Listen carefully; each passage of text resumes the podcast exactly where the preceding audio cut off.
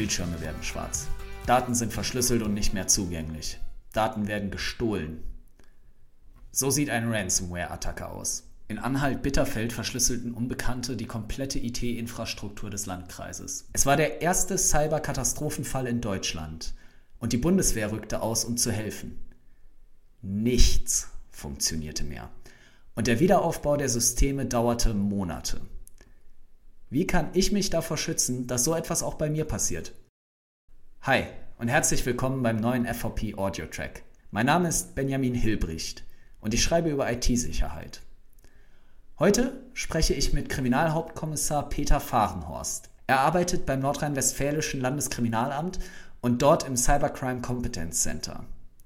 Ich wollte von ihm wissen, welche Gefahren im virtuellen Raum lauern, wie ich mich vor Cybercrime schützen kann und was ich tun muss, wenn ich glaube, dass ich Opfer geworden bin. Herzlich willkommen, Herr Fahrenhorst. Wie ist es im Cyberraum? Was sind die brennenden Herdplatten? Was sind die Gefahren?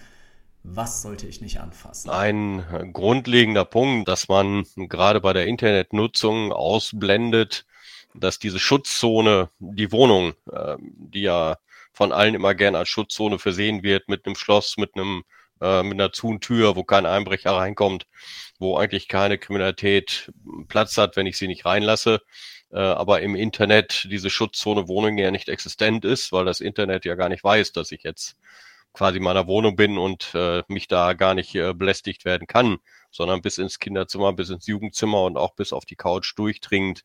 Und ähm, dieses Verständnis, glaube ich, ist bei den meisten Leuten ja gar nicht da, dass sie obwohl sie in ihrer Schutzzone Wohnung sind, mit dem Internet trotzdem im World Wide Web sind und damit auch quasi in ihrer intimsten Bereich äh, getroffen werden können durch strafbare Inhalte. Also äh, dieses Umdenken, ich bin jetzt äh, im Büro, ist okay, da muss ich IT-Sicherheit beachten.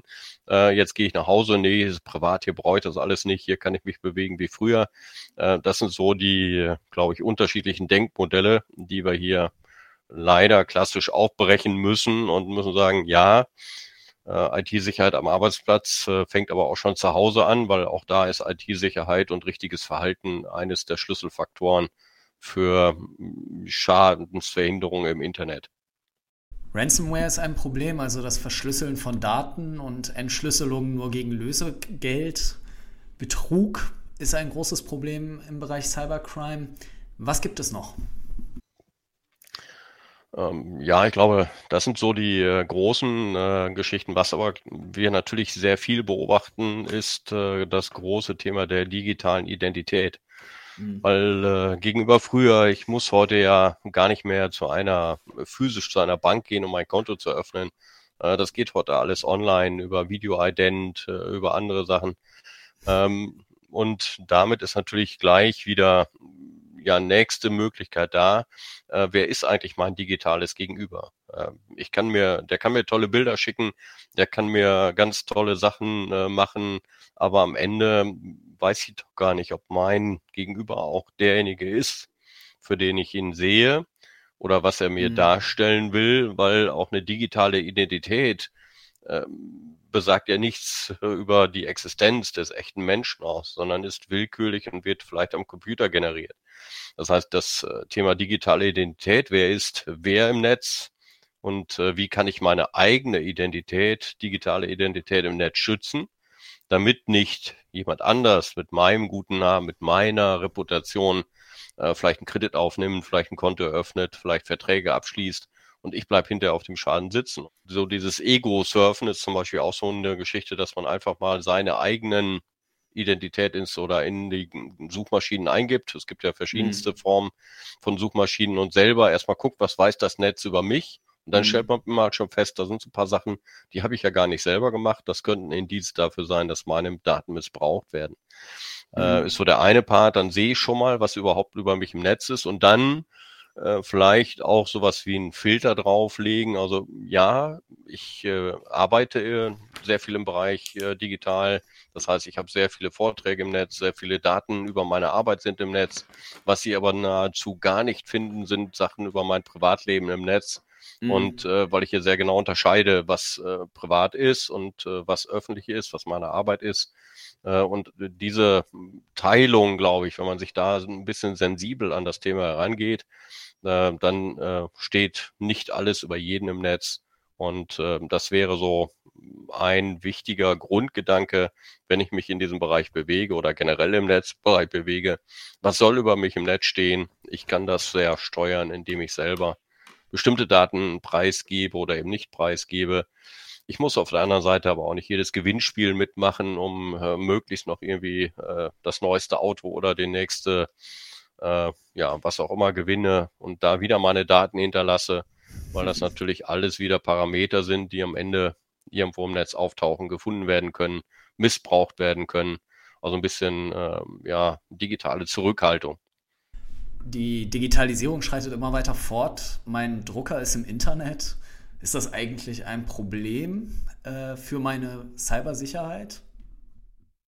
Wenn wir darüber reden, dass wir Smart Home Komponenten haben, die natürlich auch in meinem Zuhause sind. Äh, ich wäre ja blauäugig, wenn ich sage, digital Smart Home ist irgendwie blöd und will ich nicht und das Hexenwerk, äh, sondern bin ich eher technisch aufgeschlossen, kenne aber die Risiken und versuche es dann natürlich äh, vernünftig umzusetzen. Und äh, wenn ich weiß, dass mein Fernseher über Streaming-Dienste ständig im Netz hängt, äh, mit dem WLAN verbunden ist äh, und ich aber im gleichen Moment in dem gleichen WLAN-Netz vielleicht auch jetzt gerade mein Homeoffice mache, dann äh, muss ich mir überlegen, ob das gut ist, dass mein Arbeitsplatzrechner bei der Polizei mhm. mit äh, dem Fernseher im gleichen Netz hängt und äh, es das so wirklich nicht kompatibel ist.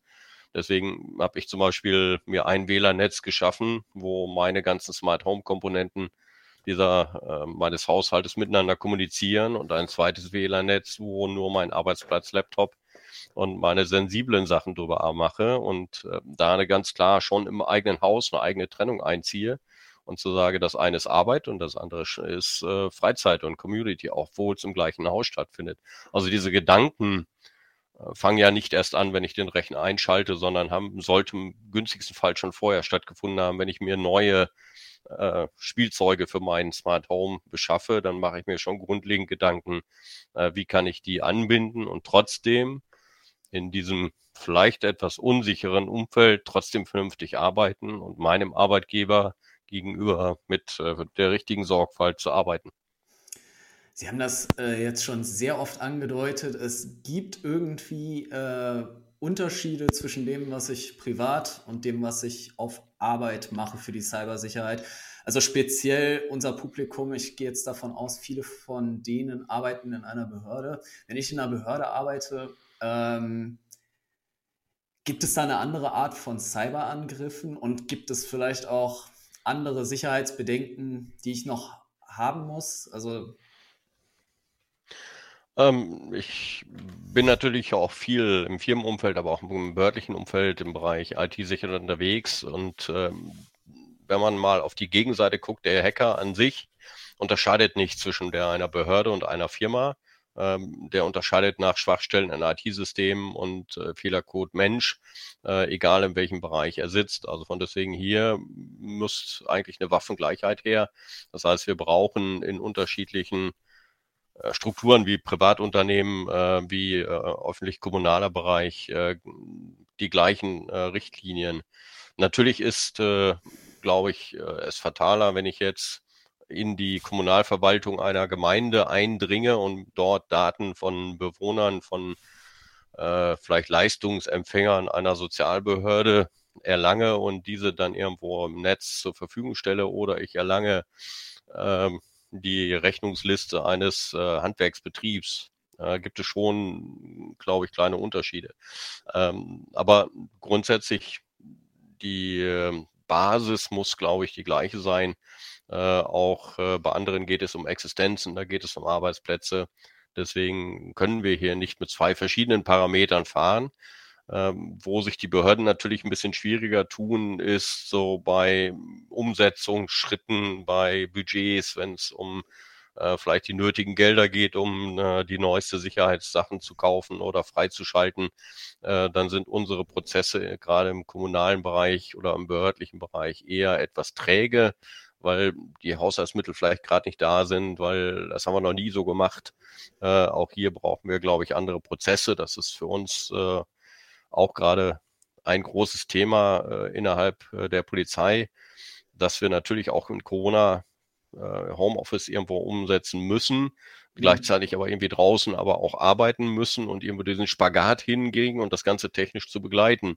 Also ein hoher technischer Invest. Äh, wir brauchen aber eben auch neue technische Lösungen, äh, die dann auch wieder in die Mitarbeiterschaft transportiert werden müssen. Also das äh, ist genauso die Schwierigkeit, glaube ich. Wie viel ähm, Digitalisierung, wie viel neue Prozesse können wir uns erlauben, müssen wir uns erlauben, um zeitgemäß zu sein, mhm. äh, aber mit dem nötigen Respekt äh, der Rückfallebene und der Sicherheit. Das, also es ist ja auch oft so, dass wenn man in einer Behörde arbeitet oder auch in einem Unternehmen, wo man mit vielen sensiblen Daten Umgang hat, dann sind die Anforderungen von Seiten des Unternehmens bzw. der Behörde schon sehr hoch, was Cybersicherheit angeht. Ähm, und, und dann haben sie gesagt, so privat nimmt das dann wieder ab. Sollte man das mehr leveln? Sollte das irgendwie näher beieinander sein? Und wenn, auch, wenn ja, auf welchem Level sollte das sein? Eher bei dem, was, was ich bei der Arbeit habe an Cybersicherheit oder ein bisschen näher in Richtung Privatsphäre? Ähm, ja, so ein bisschen, es sollte sich matchen, äh, würde ich eher sagen. Äh, es äh, darf also nicht sein, dass ich äh, an meinem Arbeitsplatz die höchsten Sicherheitsvorkehrungen habe und alles und meine quasi abgeschottet in einer äh, sehr engen Umgebung lebe und kaum bin ich vor der Tür, zacke ich alle Sachen, ziehe ich alle Register und kann jetzt endlich online alles machen und tun und äh, bewege mich da völlig äh, ahnungslos und willkürlich im Bereich unterwegs. Ähm, das ist ja kein äh, schlüssiges Verhalten mhm. ähm, und macht auch keinen Sinn, wenn ich alles über mich im Netz finde und aber in acht Stunden dann irgendwo im Büro sitze, ähm, dann findet das Leben mich trotzdem draußen im Netz und meine Daten und die sind trotzdem weg. Deswegen so ein bisschen annähern, ja, aber es macht auch keinen Sinn, äh, 100 Prozent äh, Lösung irgendwo zu bauen. Ähm, auch die öffentlichen Mitarbeiter im, im kommunalen öffentlichen Bereich äh, muss man vielleicht sich anders äh, verhalten, ein bisschen anders agieren, äh, muss vielleicht auch mal zulassen, dass man weiß, dass ich jetzt bei der Polizei arbeite und was ich da tue, das ist halt Öffentlichkeitsarbeit. Mhm. Damit bin ich präsent, damit bin ich erreichbar. Ähm, das ist äh, für viele Kollegen, auch in meinem Bereich, äh, immer noch schwierig. Ja, dann wissen ja die Leute, was ich mache. Ja, ähm, dafür arbeiten wir nun mal in dem Bereich. Ja, aber ich will ja nicht, dass die wissen, wo ich arbeite. Ähm, das ist natürlich so eine Grauzone. Also wir mhm. stellen gerade fest, dass Kollegen Schwierigkeiten haben, in bestimmten Bereichen der Polizei zu arbeiten, wenn sie vorher mal irgendwo was über sie im Netz steht, wenn es um äh, organisierte Kriminalität geht, wenn es um vielleicht verdeckte Ermittler geht oder auch andere, wo es wirklich äh, nicht äh, brauchbar ist, dass man weiß, dieser Mensch ist bei der Polizei, weil ich den in einer ganz anderen Funktion später noch brauche, dann ist das natürlich verbrannt, dann kann ich da nicht mehr arbeiten. Und das sind ja Sachen, die man jetzt noch gar nicht auf dem Schirm hat, weil das vielleicht erst in 10 oder 15 Jahren auf mich zukommt beruflich. Äh, also von deswegen muss man auch hier, glaube ich, sich ganz anders positionieren und viel früher Gedanken machen, äh, weil das Netz vergisst nichts und ich kriege bestimmte Sachen einfach nicht aus dem Netz raus. Und damit sind mir später bestimmte berufliche Türen vielleicht verschlossen. Was passiert eigentlich, wenn diese Daten weg sind? Erstmal, äh, wie merke ich es, dass bestimmte Daten von meinem PC entwendet worden sind und was mache ich, wenn ich das merke? Hm. Also ein Parameter hatten Sie ja eben selber schon beschrieben, äh, könnte zum Beispiel sein, dass Sie äh, eine Rechnung bekommen, wo dann äh, etwas bestellt worden ist und Sie sagen, ich weiß aber gar nicht. Also wenn ich sowas äh, zugeschickt bekomme, wo ich mir sicher bin, ich habe gar keinen Bestellprozess ausgelöst, wäre das so ein Punkt. Ähm, ganz wichtiger Punkt ist aber auch noch, ähm, dass man zum Beispiel äh, mal hingeht. Äh, es gibt ja vom Hasso-Plattner-Institut äh, HPI, so ein HPI-Leak-Checker. Ähm, Leak-Checker, das äh, kommt daher, dass äh, bei vielen Datenlecks äh, ja auch Daten abgezogen werden. Diese Datenlecks sind dann irgendwann bekannt, äh, werden veröffentlicht. Und äh, beim Hasso-Plattner-Institut gibt es eine große Datenbank, wo diese Daten, die irgendwann mal woanders gestohlen wurden, äh, hinterlegt sind und man kann da jeder völlig kostenlos seine E-Mail, auch die dienstlichen, auch die privaten E-Mail-Adressen einmal eingeben und bekommt dann eine Mitteilung, ob genau dieser E-Mail-Datensatz, den man da jetzt nutzt, schon mal irgendwo genutzt wurde im Rahmen eines äh, kriminellen äh, Datenverlustes, äh, Cyber- oder Cyberangriffs, wie auch immer. Und äh, wenn das natürlich passiert ist, dann weiß ich ja, meine Daten sind schon weg und dann muss ich reagieren, muss vielleicht neue Passwörter hinterlegen und muss mir vielleicht eine neue E-Mail-Adresse hinterlegen oder genau diese E-Mail-Adresse, die da schon mal missbräuchlich oder ausgespäht worden ist, äh, auf mir genau angucken, was passiert da, verändert sich da was äh, und dann auf jeden Fall die Zugangsdaten ändern. Also es gibt schon verschiedene Möglichkeiten, die ich habe, um sowas mal zu gucken, sind meine Daten schon längst weg. Ähm, das empfehlen wir mittlerweile auch äh, bei Maßnahmen mit Führungskräften, das für sich selber zu machen, aber auch für die Mitarbeiter solche, diese Leak-Checker entsprechend zu nutzen. Die kosten nichts, die sind seriös vom Hasso-Plattner-Institut WSO 1 und das ist so ein erstes Indiz dafür, wenn ich da drin stehe, habe ich schon ein Problem, dann sind meine Daten schon einmal irgendwo weggekommen. Dann muss ich besonders darauf achten und ansonsten halt mhm. eben genau das, was Sie eben beschrieben haben, wenn ich Rechnungen oder angesprochen werde auf bestimmte Sachen, wo ich mir sicher bin, ich war es nicht, dann haben Sie quasi den zweiten Indikator. Ich möchte Ihnen noch eine freche Frage stellen. Und zwar, wir haben jetzt viel über Cyberkriminelle gesprochen, was sie alles machen könnten. Ähm, wenn wir das Pferd jetzt mal von hinten aufzäumen, nehmen wir mal an, Sie, Herr Fahrenhorst, wären nicht Kriminalhauptkommissar, sondern Cyberkrimineller geworden. Welche Art von Verbrechen würden Sie dann jetzt begehen? Was lohnt sich gerade so richtig? Mhm. Ähm, ist eigentlich gar keine so freche Frage. Ähm, von deswegen sind das natürlich genau solche Fragen, äh, mit denen wir uns auch auseinandersetzen. Ähm, ganz konkret, äh, meine Zeit bei der Polizei ist bald zu Ende und ich äh, möchte ja nicht in diese sogenannte neudeutsche Altersarmut verfallen und brauche einen Businessplan. Wie kann ich meine Rente äh, in Zukunft aufbessern? Und äh, habe natürlich mit meinem Team ja so ein paar Gedanken gemacht. Und also mein Businessplan kann ich locker verraten. Das ist ganz einfach. Ähm, ich äh, habe mich entschieden, ich werde mir nach meiner Zuursetzung bei einem Online-Server-Anbieter meiner Wahl für fünf Euro im Monat einen Server anmieten. Äh, ja. Mehr kostet sowas nicht und den lasse ich äh, standardmäßig als äh, E-Mail-System aufsetzen. Das heißt, ich werde ihr Zusteller von ihren E-Mails und mhm. platziere den willkürlich im Netz. Das ist egal. Und äh, irgendwann nach ein paar Tagen bekomme ich dann E-Mails, die ich eine Zustellung bekomme, die gebe ich auch weiter. Ich mache da nichts. Ich leite eine E-Mail von da nach da und äh, stelle sie auch fleißig zu, äh, mache mir aber und mein E-Mail-System ist dann so konfiguriert, standardmäßig eine Kopie von allem, was ich zugestellt habe. Ich fotografiere das kurz, zack, geht durch. Das ist äh, technisch äh, überhaupt kein Thema und abends setze ich mich dann hin und guck mal, was hat denn mein System heute an E-Mails zugestellt? Äh, und schon habe ich alle Informationen, die ich brauche. Äh, ich habe vielleicht Rechnungsdaten von Ihnen, habe aber auch Ihre Anschrift, ich habe vielleicht andere Daten. Ähm, und äh, das ist äh, ein durchaus gängiges Businessmodell, weil wir als äh, Nutzer der digitalen Welt gar nicht verstehen, was wir mit E-Mails eigentlich machen. Und äh, das ist ein ganz wichtiger Punkt, ähm, der uns immer wieder vor die Füße fällt, wenn wir gerade im Ermittlungsbereich unterwegs sind dass wir viel angefragt werden. Hier hat man uns ausgespäht, hier wurden Bankdaten, Korrespondenz, eine Rechnung wurde manipuliert. Äh, wie kann das sein? Das geht doch gar nicht. Ähm, gerade heute Morgen rief noch jemand an, äh, da wurde die äh, Rechnung von einer Firma an die andere Firma, wurde die Bankverbindung geändert und das Geld auf ein falsches Konto äh, abgewiesen oder überwiesen. Und mhm. äh, auch hier hatte man festgestellt, ja, die Firmen haben ständig per Mail kommuniziert und das ist genau das Problem, äh, dass wir täglich per E-Mail kommunizieren, aber technisch nicht verstehen, dass eine E-Mail in der analogen Welt einer Postkarte entspricht. Und kein Mensch würde Geschäftsgeheimnisse oder auch Dienstgeheimnisse in Behörden auf Postkarten schreiben und äh, in die analoge Post geben. Da machen wir einen Umschlag drum. Aber bei der E-Mail habe ich keinen Umschlag.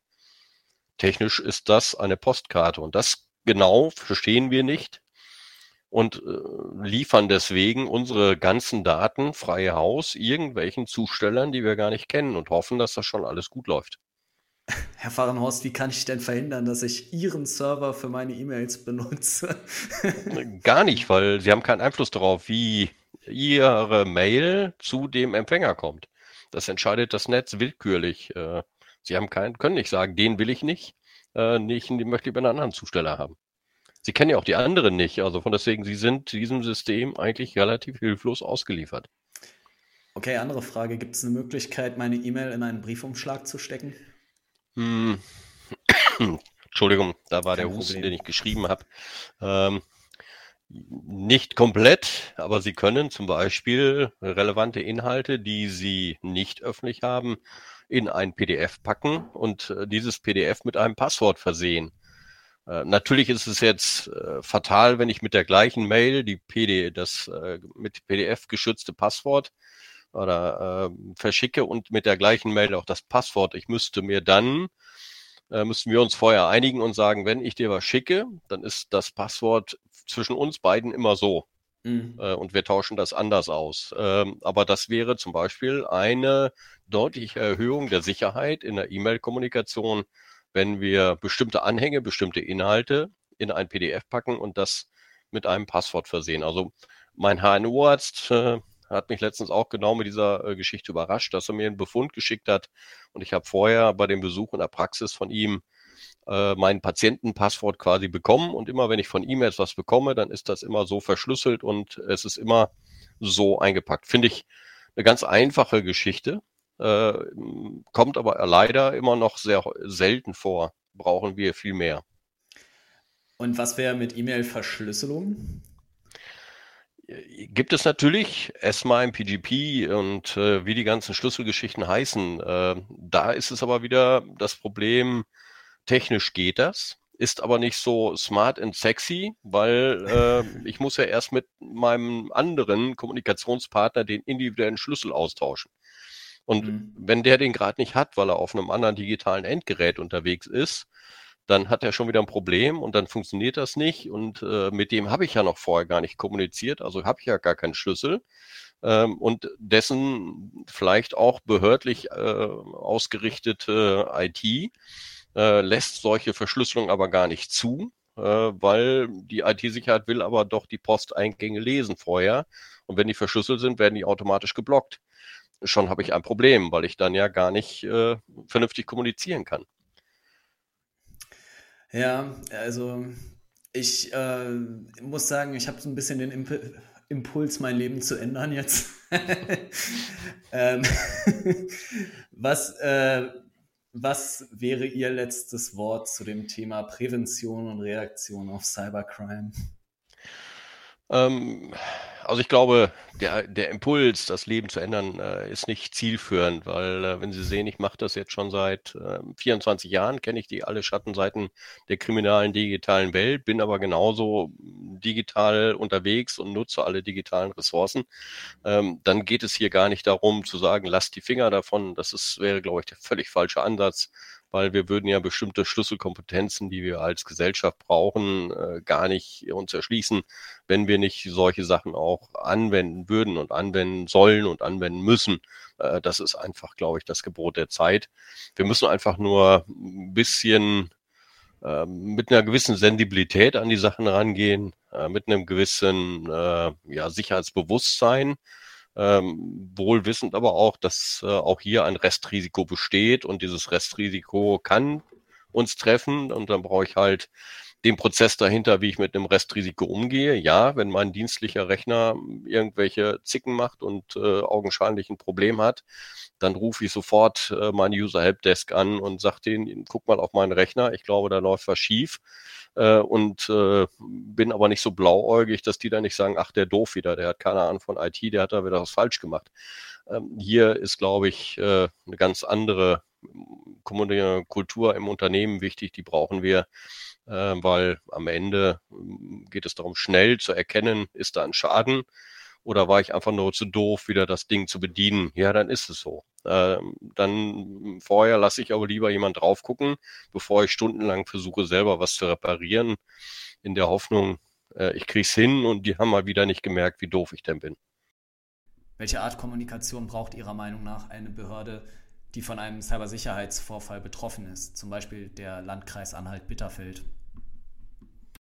Egal, ob es jetzt Anhalt-Bitterfeld oder welche Stadt auch immer wir jetzt hier quasi rausnehmen, äh, gehört natürlich, wenn ich so ein Problem habe, die offene Kommunikation darüber. Ja, wir haben ein Problem. Ähm, was äh, war jetzt äh, quasi unser Fehler, was ist falsch gelaufen, um anderen die Chance zu geben, aus unseren Fehlern zu lernen.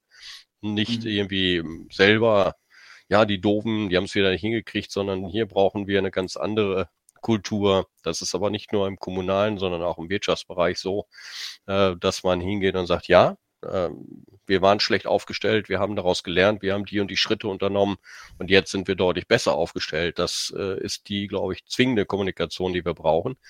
Ähm, aber eben auch die Fehlerkultur im Unternehmen selber. Weil was bringt mir das, wenn ich äh, das jeden Tag lese und äh, das ist ja leider auch die Realität. Wir lesen ja jeden Tag äh, um, ältere Dame wieder von äh, Telefonbetrügern reingelegt worden. Mhm. Äh, und äh, wir lesen das jeden Tag und schütteln mit dem Kopf, wie kann das sein? Und nächsten Tag passiert es aber dem nächsten, weil der sagt, mir kann das gar nicht passieren.